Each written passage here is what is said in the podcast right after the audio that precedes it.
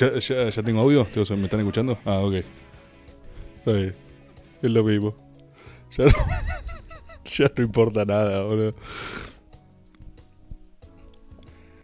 ¿Qué onda, hijos de puta? ¿Cómo... ¿Cómo andan? Qué bueno que está ver así los comentarios en la pantalla, es espectacular esto. Quizás es algo que podamos hacer, ¿no? Más seguido, establecer como... Ya fue, ¿por qué no salir de acá?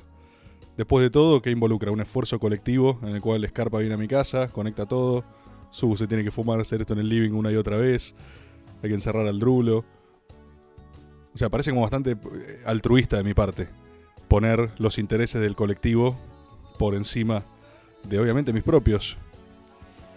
Yo soy el rey está desnudo, los comentarios son excelentes, bro. Estimadísimos compatriotas, bienvenidos y bienvenidas a este maga. No vamos a engañarnos. Probablemente mi último maga. Probablemente mi último maga. Lo quiero decir así. Yo no, no doy más. No puedo más. O sea, no sé si razonan acá lo heroico que es esto de mi parte. Lo recién leía un comentario acá de un agobero. A ver dónde está. ¿Cómo se llama? Un agobero que agarraba y me decía Rebord. Cuando a San Martín le agarró fiebre, ¿qué hizo? Lo verdaderamente valiente, Facundo Iglesias, acá no me acordaba, Iglesia, no me acordaba tu nombre. Cuando San Martín tuvo un poco de fiebre, ¿qué hizo? Se echó en una camilla y cruzó los Andes siendo... Exacto. Como los héroes. Como hacen los héroes. Yo en este momento estoy sacrificándome por sus pecados. Estoy dejándolo todo. No puedo más. Pasé mi pico de malestar a las 5 de la tarde. Agarré y dije, no llego, no llego, no llego. Y después miré, miré mis anotaciones, porque tengo anotaciones. Miré mis verdades al respecto de Godzilla vs. Kong. Y yo dije, no, no de nuevo. No de nuevo. La gente tiene que escuchar. La gente tiene que escuchar la verdad. Subus vino y yo estaba ahí tirado, a punto de morir, a punto de morir. Y me dice, ¿pero qué hace, Maga? ¿Sí? ¿Para qué le vas a hacer? Y yo le dije, por la gente, nana. Por ellos. Esto no tiene nada que ver con, con, con, ni salir desde mi casa, ni hacer este tipo de cosas porque me entretienen. Esto tiene esto es, esto, así se ve ser un héroe. For them, como dice Nico Silva acá. Yes, for them. For them. Pero no vamos a hacernos los giles, sabemos los riesgos que conlleva esto. Es muy probable que este sea mi último maga. Es muy probable que. No es una casualidad estar enfermo, ¿eh? Justo para hacer el Godzilla vs. Kong. El grado de verdades que tuve que asimilar para transmitirles a ustedes me ha dejado al borde, al borde de mi existencia. Y además yo les dije, yo les dije hace una semana, no tengo que hacer un maga, no tengo que hacer método, les di un método igual, no lo agradecieron, porque son ingratos. Pero yo ahí, ahí debería haberme mantenido con respecto a lo que yo estaba percibiendo. Y dije, profundicé, profundicé igual. Y ahora es lo mismo. Este puede que sea mi último maga. Yo necesito la energía colectiva del pueblo agobero necesito necesito que hagamos algo histórico. Me dicen que se acerca el tren del hype. Se está acercando el tren del hype. No pienso bailar, no puedo físicamente. Necesito que hagamos algo histórico. Como este. A mí siempre me hubiera gustado. Siempre me, me, fascinó la idea de, de verme morir. Siempre. Y siempre me hubiera gustado ver qué hacía el resto de personas cuando yo muera. Entonces, siento que si vamos a hacer algo especial hoy, ustedes deberían despedirme en Twitter. Quiero epitafios. Quiero despedidas. Quiero despedidas sentidas, ¿eh? Quiero hacer un ejercicio artístico real de qué escribirían si yo muero ahora. Si yo estoy así, haciendo este programa y caigo y muero. Porque ustedes saben que padezco lo más letal que puede padecer un hombre heterosis porteño de mi edad, que es tener un poco de fiebre. ¿Saben la cantidad de hombres porteños de aproximadamente mi rango de edad, socioeconómico y comodidades que han muerto por tener un poco de fiebre? Millones. Millones. Y siento que si voy a morir por ustedes, o sea, si estoy sacrificándome así por ustedes, ustedes deberían corresponder mi enorme esfuerzo completamente altruista y generoso que hago, y es despedirme como corresponde en redes sociales. Quiero, ¿sabes qué quiero? Quiero que quiero un mensaje de mi mamá para ver si estoy bien. Que le haya llegado a alguien que le escriba a mi vieja. No, no, no hagan eso, no, no hagan eso ustedes. No hagan eso. Pero sí lo quiero como colateral. O sea, no lo hagan ustedes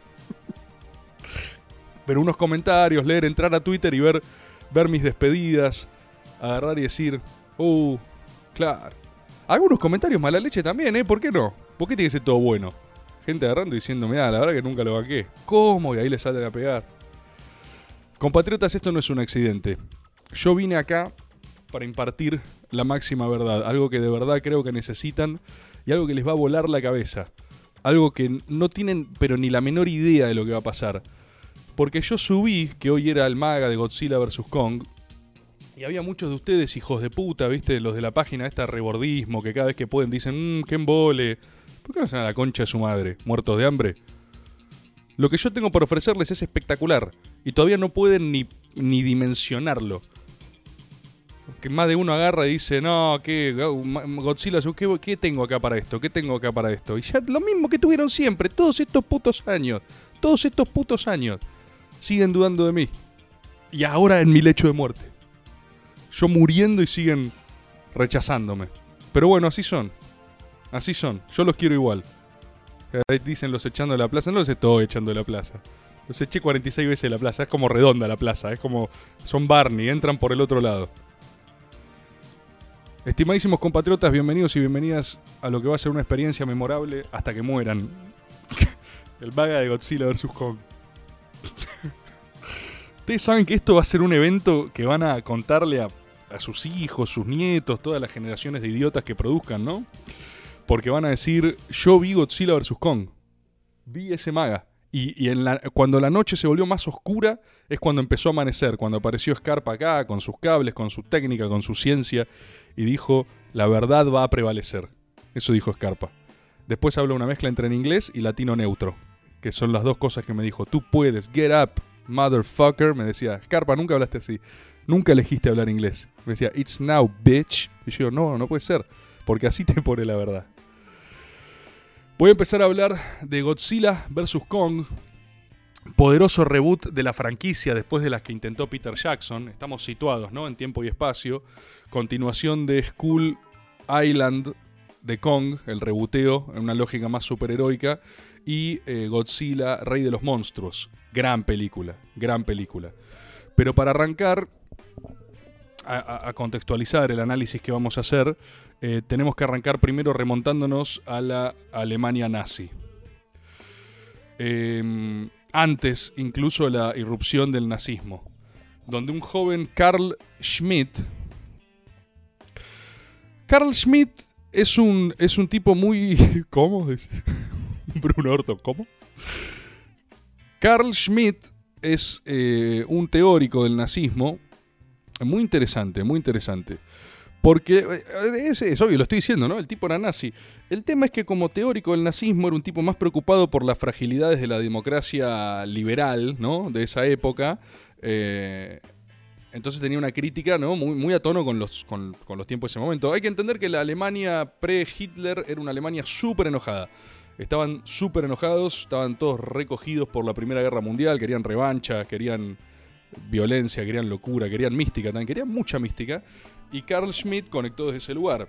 Entonces Carl Schmitt empieza a hacerse un teórico muy picante, empieza a tener todas eh, teorías del poder. Eh, buenísimo, buenísimo. Un tipo muy hábil, ¿viste? Pero de repente lo que era el aparato ideológico del Tercer Reich lo empieza a ver como empieza a decir, che, este tipo es, este tipo es eh, problemático, ¿no?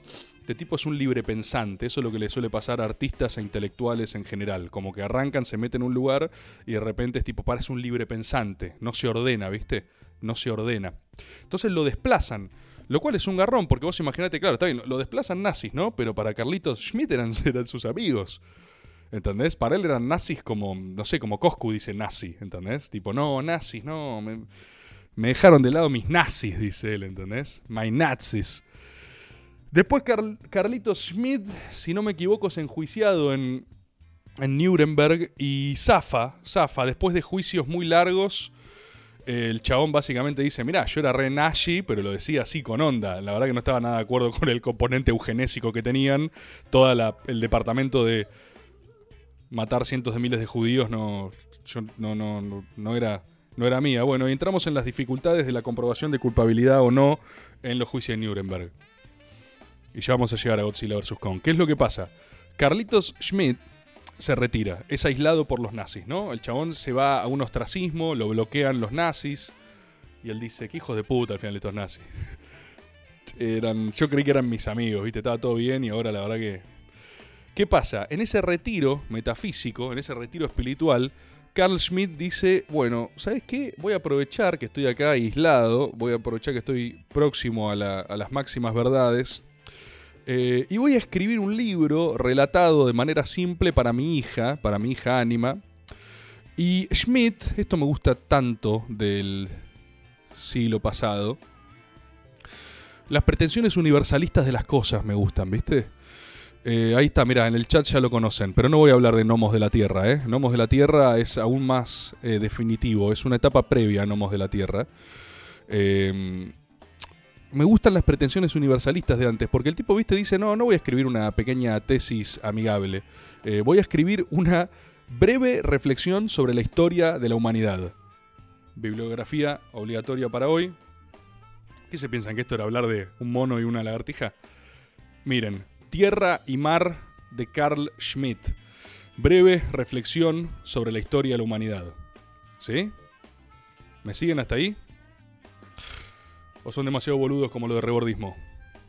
¿No? ¿Están? Bien, seguimos entonces. Tierra y Mar de Carl Schmitt. ¿Qué es lo que hace el amigo Carl, el amigo Carlitos? Se propone una reflexión sobre toda la historia del mundo. Él agarra y dice, bueno, voy a decir algo que no se haya dicho sobre todo, ¿no? Es lo que plantea el chabón. Y él arranca una historia a partir de los elementos. Él agarra y dice, no voy a narrar la historia de los hombres, voy a narrarlas en relación al espacio vital. Él relaciona que el origen de la humanidad está ligado al agua. ¿Sí? Él dice, sin agua no hay vida, sin agua no hay hombre. Voy a las primeras culturas pluviales mesopotámicas de Oriente, ¿sí? Nuestros primeros imperios son, son ese río, son el Nilo, Mesopotamia. La primera etapa de la cosmovisión psíquica humana es pluvial pluvial. Y hasta ahora ustedes dicen que no significa nada, ¿no? Pero ¿Qué significa que vos te ordenes en relación a un río? Y esto es lo que dice Carl Schmitt, que es nuevo. Él agarra y dice, en relación a un río vos tenés una forma de pensar. ¿Vieron cómo la latitud geográfica de las personas delimitan sus entornos y sus estímulos? ¿No? Cuando conocen, por ejemplo, yo últimamente vengo obsesionado con la gente del sur. ¿Conocen gente del sur, de Río Gallegos? ¿Conocen gente del Chaltén? Yo vengo de ahí. ¿Conocen gente escarpas del sur? Primero, si vos sos del sur, sos descendiente de croatas. Eso estadísticamente ya hace que sean todos primos ahí. Sos croata, tu sangre es croata. Y al mismo tiempo las inclemencias del tiempo te acostumbran a una forma de relacionarte completamente directa y sin mediaciones. los sureños tienen una capacidad inusitada para el mal tiene una capacidad adjetivadora muy precisa. Si conocieron alguna vez a alguien del sur, van a ver que no importa a qué se dedique, sus descripciones son tan increíblemente punzantes y maliciosas que vos decís, boludo. Pará, pero no podés decir eso. Y así hablan en el sur. ¿Sabes por qué? Porque hace frío. Porque es un garrón. Porque tenés que, tenés que economizar tus palabras. Gran economía de palabras. Te cruzás con alguien afuera en la intemperie. Tenés que decirles 3, 4, 5 palabras. Es todo lo contrario al tipo de comunicación porteña. Fíjense que el porteño, el porteño esto lo hablaba con Elisa el otro día, el porteño gasta el tiempo del otro. El porteño empieza a hablar y no sabe a dónde va a ir. Yo, por ejemplo, no sé qué voy a decirles ahora, pero sé que quiero hablarles. Nadie del sur haría eso. O sea, un maga de un reborn nacido en Río Gallegos duraría cuatro minutos. Prendería, diría seis, siete verdades, súper hirientes. O sea, un garrón, un garrón, terminan todos rotos, pero dicen, Dijo, la posta igual, ¿eh? Eso es lo que tiene el sureño. Habla con la verdad. Nada peor que un fueguino, están diciendo ahí. Acá está, mirá, ¿ves? Atención a esta teoría, atención a los croatas, ¿eh? Atención a los croatas. Cuestión, de la misma forma, el condicionamiento acuático te condiciona. Vos sos una cultura mesopotámica pluvial. ¿Qué dice Carl Schmitt? A medida que se fueron abriendo nuevos segmentos acuáticos, nuevos, nuevas masas de agua, la cosmovisión del espacio vital del hombre cambió. Entonces, eh, de- de- del río conocen lagos y del lago conocen el mar. Y cuando el hombre conoce el mar, Carl Schmitt dice, es como si se les hubiera abierto un universo de frente, un universo entero. Agarrás y decís, pará, todo lo que yo pienso en relación a quién soy y lo que yo ocupo en el mundo se ha eh, relativizado. Es tipo, ¿qué, qué mierda, qué mierda está sucediendo? Y empieza uno de los antagonismos más ancestrales de la historia del humano, la tierra versus el agua. Yo soy de la tierra, el, humano es terrestre, estoy en la tierra, entonces el agua que es mi enemigo, es una amenaza, es algo que puedo usar, que no puedo usar. ¿Qué significa? ¿Qué significa el agua y la tierra? Y fíjense, fíjense que todas nuestras culturas receptan un duelo histórico en términos mitológicos entre el agua y la tierra. Esto está en la Biblia, Antiguo Testamento, en el libro de Job, ¿sí? Se habla de dos bestias bíblicas, se habla de dos animales mitológicos ancestrales condenados a un eterno duelo a muerte. Se habla de la bestia terrestre y se habla de la bestia acuática. Se habla del behemoth, behemoth, que es una temible bestia terrestre, y se habla del leviatán. ¿A qué les suena eso? Hijos de remil puta, que tengo que leerlos haciendo comentarios de verga porque no hablo de la película, que son estúpidos. Estoy construyendo un clima, boludo. Estoy construyendo un clima, hijos de puta.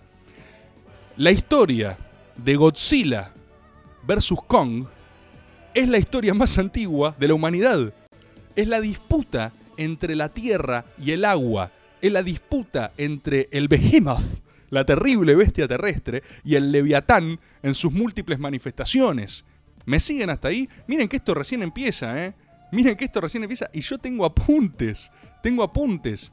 Vos fijate que en la Biblia se describe cómo pelean el behemoth y la lagartija serapio, la lagartija acuática. Describe cómo pelean. En la Biblia dice, el behemoth intenta despedazar al leviatán con sus dientes y garras. Estaría luchar algo de la tierra. Pero el leviatán, el leviatán intenta bloquearlo y ahogarlo, ¿sí? Atención a esto, dejarlo sin recursos, ¿sí? Intenta hundirlo en un elemento que no controla. Fíjate que la Biblia no solo está discutiendo una alegoría metafórica de monstruos, sino que está describiendo literalmente un enfrentamiento militar entre tierra y agua. Cuando una potencia bélica, naval, choca con una potencia terrestre, bloquea sus puertos, lo envuelve cual leviatán y no lo deja respirar. ¿Me siguen? Entonces es una metáfora de los enfrentamientos de técnica entre la tierra y el agua. ¿Sí? ¿Me siguen hasta ahí? ¿Qué es lo que sucede? Segunda interpretación, ¿no? Además, dicho, dicho sea de paso, creo que está, está claro, ¿no? Kong, tierra, Godzilla, agua. Kong literalmente viene de la, de la tierra hueca. Repasaron la película, o sea, es representante de la tierra, no puede ser más terrestre. ¿Sí? Pero hay más elementos simbólicos a esto, ¿eh? Hay más elementos simbólicos. ¿Qué es lo que pasa? Schmidt describe la historia del hombre a partir del elemento. Entonces lo que dice el loco es, no es la progresión de distintos estados-nación lo que fue haciendo evolucionar la historia. ¿Sí? No es eso, no, no, no. Él dice, es la lucha contra lo primitivo, contra el animal, contra nuestras bestias primigenias, lo que ha hecho avanzar la historia de la humanidad. Él dice, ¿saben quién descubrió el mundo? La ballena y el ballenero. Ni Cristóbal Colón, ni quien sea. Los más largos viajes en embarcaciones que ponían en cuestión el fin del mundo como idea eran los valientes balleneros que iban a, a cazar el monstruo acuático, la bestia, The Beast. ¿Me siguen? Cazar el leviatán. Cazar a Godzilla. Ahí entra el relato de Melville. Por eso el relato de Herman Melville es tan fundamental en la historia del hombre. No porque es una historia de Moby Dick y un, tipo que se obsesiona con una ballena blanca, sino porque está representando un estado de mundo y la expansión de la civilización a partir de una lucha contra la naturaleza, representada en la ballena. Lo cual obviamente es una tragedia matar a ese animal, ¿no? Pero es una tragedia eh, fatídica, narrativamente cósmica. De la misma forma que se expandieron los pueblos eh, rusos, por ejemplo, en la casa del oso ruso, las casas de la piel. Es decir, la civilización cazando ya sea a su leviatán o a su behemoth. ¿Me siguen hasta ahí? Fíjate qué distinto es todo. Le debemos la historia de la humanidad a la ballena y al ballenero. Elogio de la ballena y el ballenero. ¿Qué sucede entonces? Y acá me voy a poner full Godzilla vs. Kong. Y con esto les voy a volar la cabeza. Las grandes potencias humanas no han avanzado, o sea, en segundo término avanzan o por una acumulación de recursos eficaz, una imposición bélica o lo que sea. Pero para dominar un tiempo y una época hay que saber interpretarla bien, hay que saber cuáles son sus energías primigenias en pugna. ¿Eh? Síganme hasta acá. Nosotros veníamos de potencias terrestres. Todas las potencias históricas, Roma, Grecia, los primeros estados-nación, Alemania misma, son terrestres, son terrestres. Piensan primero en relación a la Tierra y después qué hacen, cómo se expanden, qué hacen con eso. Ya mira, acá lo dijo, el Mencho 81 ya lo sacó. Felicitaciones, Mencho. Hay un pueblo, hay un pueblo que dice, wait a moment, son. Agarra y dice, estoy notando que algo está pasando. Estoy, estoy viendo que están cambiando the tides. The tides are changing. Dice, hay una nueva cosmic energy sucediendo acá y nadie la está sabiendo ver. ¿Sí? La cosmic energy que estaba apareciendo era energía acuática. Era la irrupción del agua. ¿Sí? ¿Y saben quiénes son? Ya lo sacaron a esta altura. Los británicos. Los británicos leen este tiempo y dicen, boludo, es, es como, es el biggest eh, era por abajo de la historia. Los tipos dicen, están todos matándose por el pedazo de tierra verga, y si yo tengo el agua, tengo todo. Ellos ven a Godzilla. La ideología siempre es posterior. La ideología es posterior, porque está la gente que hará esta asociación con el calvinismo, por ejemplo, ¿no? Y las formas religiosas adaptadas a otros tiempos. Ese, esa liberalidad solo puede ser explicada en términos acuáticos. ¿Por qué? Porque la ideología calvinista es eminentemente acuática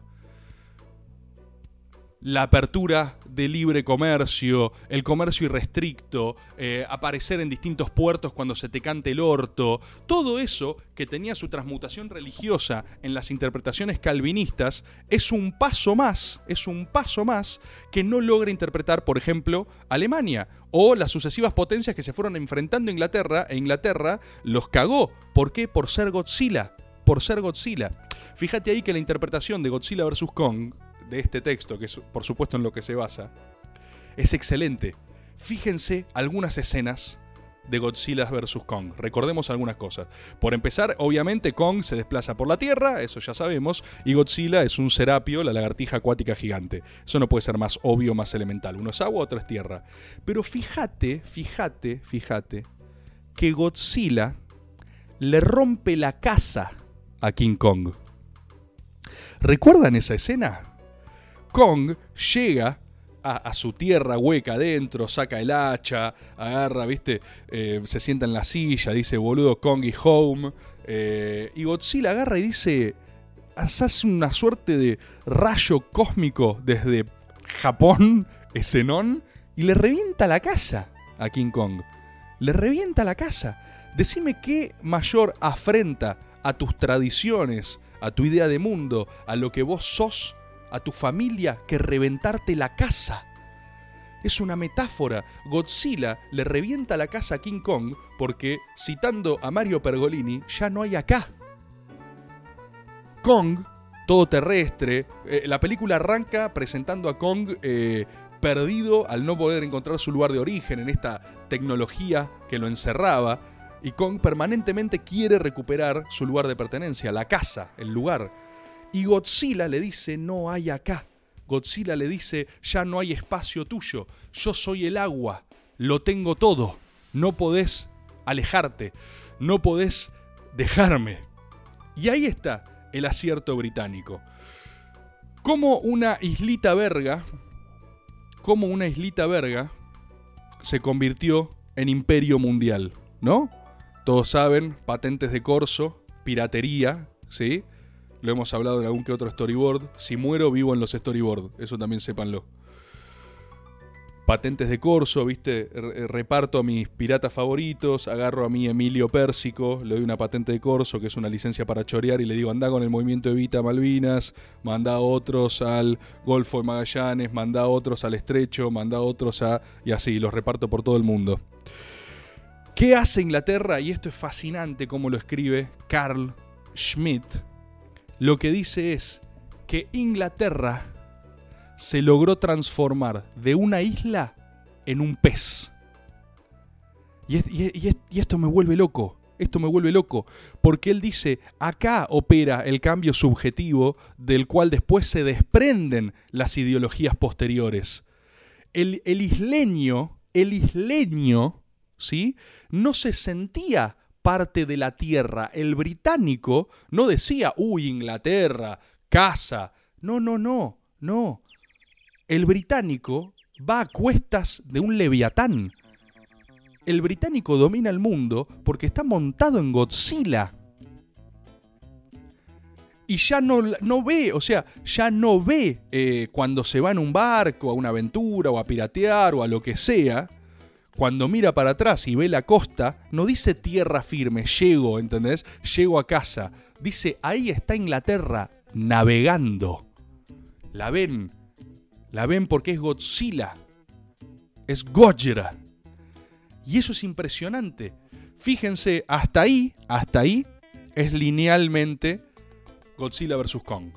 El enfrentamiento entre los elementos en relación a la historia de la humanidad. Ahora tenemos que ocuparnos propiamente de la película, de Godzilla vs. Kong. Porque Godzilla vs. Kong, como se habrán notado a esta altura, es una película eh, eminentemente hegeliana, muy optimista al respecto de la humanidad, muy optimista, eh, y diría de un futuro en, en, parte fantasioso. En parte fantasioso. Porque lo que propone Godzilla vs. Kong es la síntesis superadora. Sí, es hegeliana, Miguel. Es hegeliana. ¿Qué es lo que hace? Propone de estos dos elementos primigenios, de la fusión entre la tierra y el mar, podemos sobreponernos al último enemigo, la máquina. La máquina. ¿Qué es la máquina? Es muchas cosas, Mechagodzilla. 7, si Mechagodzilla es Estados Unidos. En parte sí, porque es la máquina. Y esta es la última fase que Inglaterra no logra superar, porque es cuando piense, cuando, perdón, es cuando pierde, la fiebre ya me está afectando, es cuando pierde su estatus de pez. La última transformación metafísica del pueblo británico es de pez en máquina. Es el carbón, es el vapor, es una ingeniería militar completamente nueva. Así como ellos irrumpieron montándose en un elemento, montándose en un elemento que es el agua, hay una nueva etapa que es la interpretación del avance de la ciencia y la técnica, que los pasa por encima, porque ellos van combatiendo con el Leviatán, con su Godzilla de siempre, y aparece Mecha Godzilla. ¿Qué es lo que sucede? La historia de la humanidad, Mecha Godzilla eh, arrasa, arrasa con la competencia. Y tenés la irrupción de nuevos elementos. Es muy interesante ver la historia de la humanidad así, a partir de la disposición geográfica del elemento porque podemos tener la irrupción del aire también, el dominio del aire. Nosotros en esta etapa podríamos, hasta plantear entender la espacialidad vital del desarrollo de los hombres como también parte de Internet. ¿Esto qué mierda es? Esto es, eh, esto es eh, ¿entendés? Este espacio vital, ¿qué, ¿qué, son ustedes viendo esta mierda? Aparte de desequilibrados. ¿Qué son? ¿Qué, ¿En qué espacio vital estamos disputando? ¿Qué es China, no? Pero cuando vos lo ves en términos de espacios vitales, te cambia la cabeza. Entonces, la fase final, ¿por qué digo hegeliana? Porque vos tenés tesis, Kong. Tesis, Kong. La tierra, el valor de las tradiciones, un fuerte rey. Kong es rey, boludo. Kong es rey. Este, es estado-nación. No puede ser más clara la analogía. Kong es un estado absolutista monárquico, terrestre. ¿Sí? Godzilla es Dios. Godzilla es God y todo terreno es de Dios. Todo le pertenece a Dios. Por ende, Godzilla es agua, Godzilla es todo, todo es el comercio, es la suma de las interacciones entre los hombres. Dios está en todas partes. Inglaterra es Godzilla. ¿Sí? Ahora, ¿qué sucede? Mecha Godzilla, Mecha Godzilla, son las pretensiones filosóficas del hombre de conquistar a Dios. Es Nietzsche, es Dios ha muerto, lo vamos a matar nosotros. Es, esto es una amenaza para nosotros. Es, es el mismo planteo filosófico que se, que se viene al respecto de Batman versus Superman, por ejemplo, ¿viste? Cuando Batman ve fíjate también, Superman le rompe la casa también a Batman, ¿se dieron cuenta de eso? Siempre aquello que no podés controlar ataca tus tradiciones, ataca tu fuero más íntimo. Entonces él ve, Batman ve, Ben Affleck, el Batfleck, gran por la historia. El Batfleck mira así como un marciano le está rompiendo todo y él dice, yo voy a proteger, Do You me mata, me hace reír mucho. Él dice, yo voy a proteger a la humanidad de esta mierda que no podemos controlar, que nos pasa por encima. Voy a proteger al hombre de Dios. ¿Sí? Es lo mismo que quiere hacer Kong. Y a su vez es lo mismo que quiere hacer el hombre también. Pero es la propia ambición del hombre la que amenaza con destruir todo el esquema filosófico y epistemológico de la humanidad. Que es básicamente deshumanizarse. La última frontera es abandonar quienes somos. Entonces, la película es tan buena, y por qué digo que es hegeliana, porque hegeliana y optimista, porque te antepone tesis a antítesis, por un lado, y después te trae una superación dialéctica que es Mecha Godzilla, que es la, la máquina, es el bar, es el bar en el fútbol. Es la máquina dominando nuestros destinos, incluso por encima de los hombres y por incluso por encima de las fuerzas privigenias que rigen nuestro destino. Porque está por encima de nuestros dioses. Si, o sea, si eh, Kong es mi rey y Godzilla es mi dios, ¿y la máquina qué es? La máquina es la voluntad del hombre, pero que de repente eh, opera por sí misma y nos domina a todos. ¿Se entiende? ¿Se entiende? ¿Por qué la película es optimista? Porque plantea que Kong y Godzilla, unidos, pueden derrotar a la máquina. Yo ahí creo, yo creo, Critic es tremendo esto, lo sé, lo sé, Critic, lo sé. Yo ahí creo que la película es donde peca de un poco de pensamiento hegeliano mágico.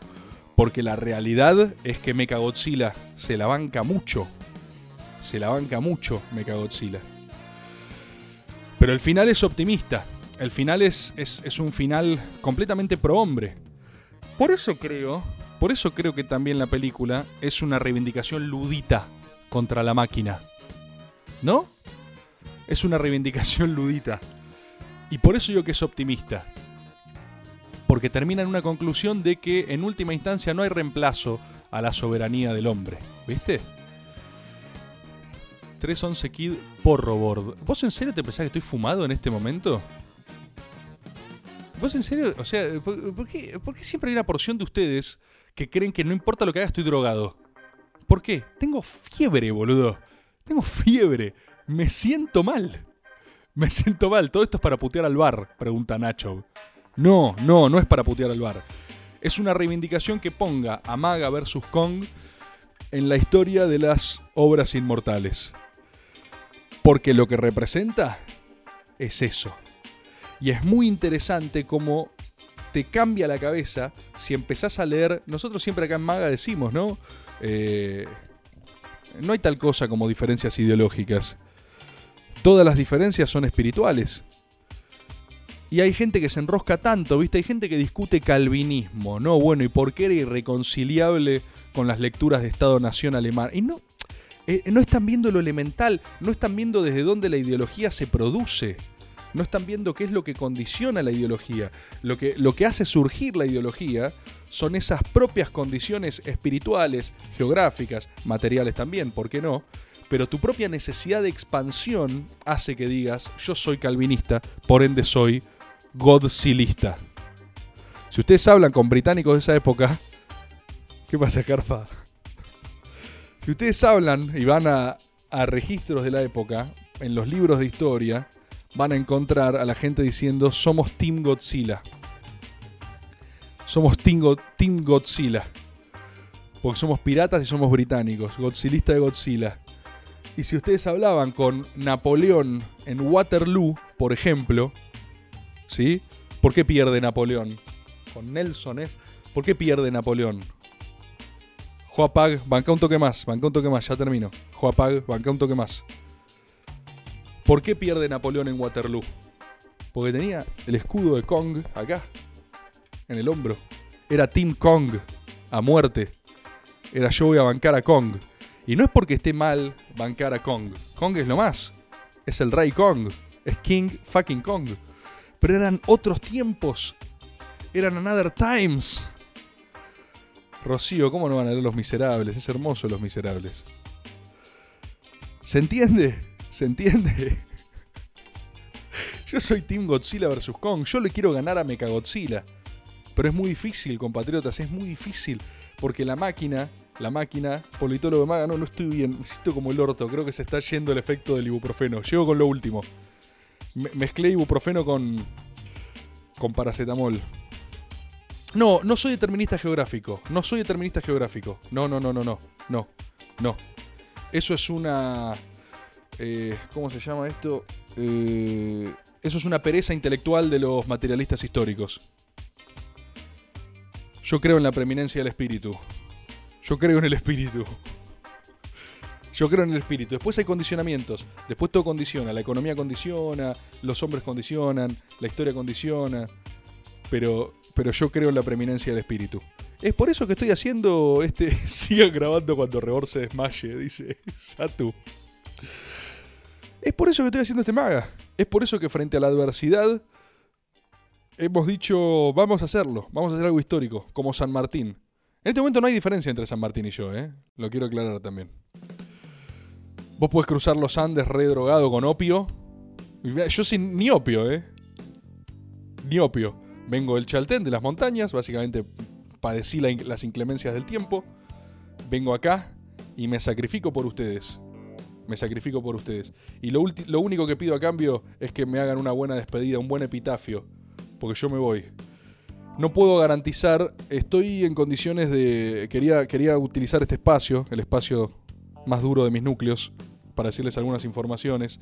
No sé si voy a poder grabar método esta semana porque una cosa es hacer el maga así desde mi casa, decirles estas máximas verdades y acaso faltarles un poquito el respeto, es algo que se puede hacer, pero otra es traer un invitado y estar para atrás. Yo en estas condiciones no puedo grabar un método y les quiero decir que eh, quedan 17 minutos, chorro, ¿y vos te vas a algún lado, Pelu? ¿Qué pasó? Ya sé la hora que, boludo. ¿Tenés algo que hacer? No, para saber nomás. Para saber. Yo lo que les estaba contando es que eh, no me da invitar a alguien y, no poder sostener una charla, porque además, además, em, es un método que quiero hacer mucho. Les voy a decir eso. Les voy a decir eso. El de esta semana es un método muy esperado, muy esperado, muy pedido. Y tengo muchas ganas de hacerlo. Ya, viste. Sería un metodazo igual el oso Arturo de Videomatch, ahora que lo pienso. Pero es un, es un método muy importante. Y si estoy así, lo voy a patear para la semana que viene, básicamente, y atrasamos una semana. No, no, no va a haber. Como les dije la otra vez que no iba a haber. Si sigo así, no va a haber. Y voy a ver de bajarme de absolutamente todo lo que pueda. Hasta, hasta recuperarme. Hasta recuperar mi ciencia y mi verdad. Les quiero agradecer, por supuesto, por estar acá, presentar, presentarse presentarse en esta experiencia. Un maga distinto, un maga para la historia, un maga con mucho contenido. ¿eh? Yo no sé si. Yo sé que acá, viste, hay una mezcla entre pretensiones. Yo entiendo perfectamente que la gente cuando poncha esto quiere, no sé, siempre quiere máximo entretenimiento, ver un pelado gordo bailar al compás de un tren del hype. Pero hoy no está eso, ¿sí? Hoy ahí estoy en ciencia y verdad. Y hay cosas que yo he dicho acá, muy sucintas, que les, o sea, les propongo fuera de joda, leanse este libro porque es fascinante, eh, pero es alucinante. Así que en parte les quiero agradecer por su energía, porque me hicieron llegar tanto sus amenazas como su apoyo, como su apoyo a lo largo del día. Y lo único que les pido es un buen epitafio, lo único que les pido es, ¿qué tan difícil es ser tendencia, onda, por, por morir? ¿Qué tan difícil es ser tendencia? Un ratito, no te digo algo tan no te digo algo tan, ah, oh, che, llevaron la joda demasiado lejos. Que dos personas pregunten si es posta y que los haga valorar más nuestra relación. Es decir, algo que nos haga mejores. Algo que un par de pistolas habrás dejado, tengo que retomarlas quizás ahora con... Pero hermano, me dicen que diga el libro. Eh, hablé todo el tiempo del libro. Tierra y Mar, de Carl Schmidt. Tierra y Mar, de Carl Schmidt. ¿Sí? Es re chiquito. Mira qué chiquito que es. Y les recomiendo no lean el, no lean el prólogo. Yo no leo los prólogos, porque los prólogos son una porón en general. Los prólogos son tipo alguien que se está colando de la máxima ciencia de Carl Schmidt, como diciendo, uh, lo que Schmidt quiso decir acá, no lean. El prólogo es un embole. Vayan directamente al, al libro. Directamente al libro. Se los recontra recomiendo. Es un folleto, exactamente. Es muy cortito. Es muy cortito. Satu, te da ansiedad no leer prólogos. Es un error común ese, el creer que si no lees la totalidad de un libro no lo estás leyendo, ¿viste? Como las notas al pie o lo que sean. Pero pero no, no, no, no, no lo leas, no hace falta. Voy a ver cómo sigo esta semana, esto es minuto a minuto. Mi condición eh, se deteriora a cada paso. Yo no doy más gente, ¿eh? Estoy muy mal. Reitero que tengo lo peor que puede tener un varón adulto muy sexy bajo algunos puntos de vista, que es un poco de fiebre. Y yo sé que es difícil. Mira, quizás me emocione estas últimas palabras. Yo sé que es difícil, pero necesito que me presten mucha atención todo el tiempo. Y que si yo hago algo, me contesten. Y que si yo no hago nada, que si yo no hago nada, me pregunten, che, ¿cómo estás? Y que si yo no contesto, eh, reflexionen algo como, pobre, debe estar muy mal. O sea, no, no digan, eh, hijo de puta, dale, no contestas nunca. No, sino que, o sea, atención sin pretensión de reciprocidad. Eso es lo que necesito en ese momento. Che, estás bien, viste ahí cachivachi. Ponele, yo no le, no le llevo a contestar porque estoy muy afligido. Y él no se lo toma mal. Necesito suscripciones. Necesito. Qué noble el hombre hétero, dice. Necesito mucha atención, boludo. Y, plata y, y que festejen mis opiniones aleatorias sobre cosas. ¿Es tanto pedir? ¿Es tanto pedir? ¿Es tanto pedir? Que si yo ahora veo una serie de los Lakers y pongo qué buen capítulo, me pongan likes y me digan, wow, boludo, ¿sos lo más? Yo creo que no. Yo creo que no es nada. Como dice el chiqui. Nunca me sentí tan representado. No puedo más. No puedo más, no puedo más, no puedo más. Estimadísimos compatriotas, ¿qué hora es? Uy, boludo, ¿qué quedan 10 minutos de esta mierda? ¿Qué pasa acá? No, bueno. ¿Saben qué voy a decir? ¿Cómo vas a desear feliz día del trabajo, boludo? Posta, boludo. No es tan difícil. Es el Yuhan Wad Show más grande del mundo, boludo. Es el día del trabajador, boludo. ¿Cómo vas a.? ¿Cómo vas a desear?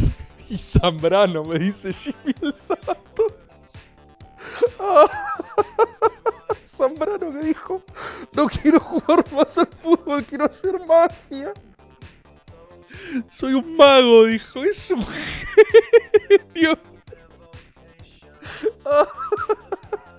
Ay, Dios. Ven, por eso nunca...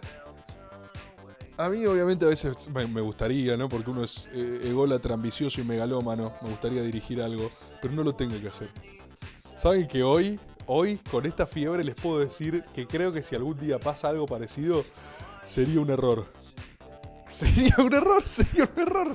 ¿Saben por qué? Porque si yo alguna vez estoy en un lugar de decisión y alguien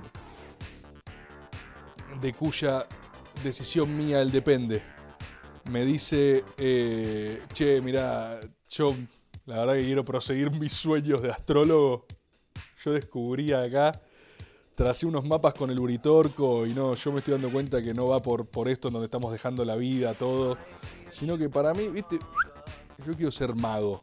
Yo no, me puedo no reír, boludo. No, podría, no podría no agarrar y decir, es ahora, Zambrano. Ya mismo. Tirate unos trucos de magia en el vestuario. Mete un poco de magic. ¿Cómo decir que ese mago y toqué el pique? ¿Qué pasa? Es espectacular, boludo. Es espectacular. Es espectacular. ¿Qué pasó, Gerpa? ¿Qué hay acá? A ver. Tengo un tema en punta por si quieres cerrar antes. Sí, sí. Decile que ya fue esto. Decile que. decile, decile que se nota que estamos en tiempos suplementarios un rato, boludo. Decile que sí. Ah, qué programón, boludo. Qué programón. Compatriotas, les quiero agradecer Quizás clave un game board en silencio en estos días porque, porque estoy muy mal, porque estoy muy mal. Quizás muera en serio, quizás termina este, o sea, si este termina este este stream termina y yo no pongo nada, ustedes no tienen la garantía que yo no haya muerto. Así que voy a leer un toque sus, sus despedidas. Ahora yo me voy, o sea, yo lo que quiero es eso. ¿Qué tan difícil puede ser ser tendencia? Me gustaría leer sus despedidas. Me gustaría leer sus despedidas. Todo, todo, todo, todo tiene un final. Y Maga también tiene un final. Y este es el último Maga. Yo creo que, hijo de puta, me suicido si te morís. Inconveniente, ¿no? Estás dejando como mucho en mi, en mi costal. Habla de la serie de los Lakers, no aún. No aún. Yo también necesito estar bien focus, pero esta semana si algo no estoy en foco, me pasó por encima. Escriban, escriban, despídanse, despidámonos, nos va a hacer bien, nos va a hacer bien. Son todo es muerte y renacimiento. Esta es la primera muerte mía. Esta es la primera muerte.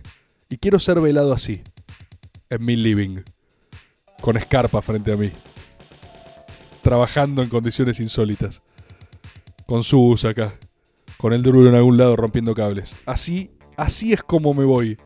This is how I go. En tres días, capaz en tres días nos vemos. Capaz en tres días nos vemos. Chao, gente. Gracias, gracias. Espero, espero que agradezcan este gesto increíblemente noble y altruista de mi parte. Espero que lo agradezcan, porque yo agradezco mucho su presencia. Gracias y nos vamos. Adiós.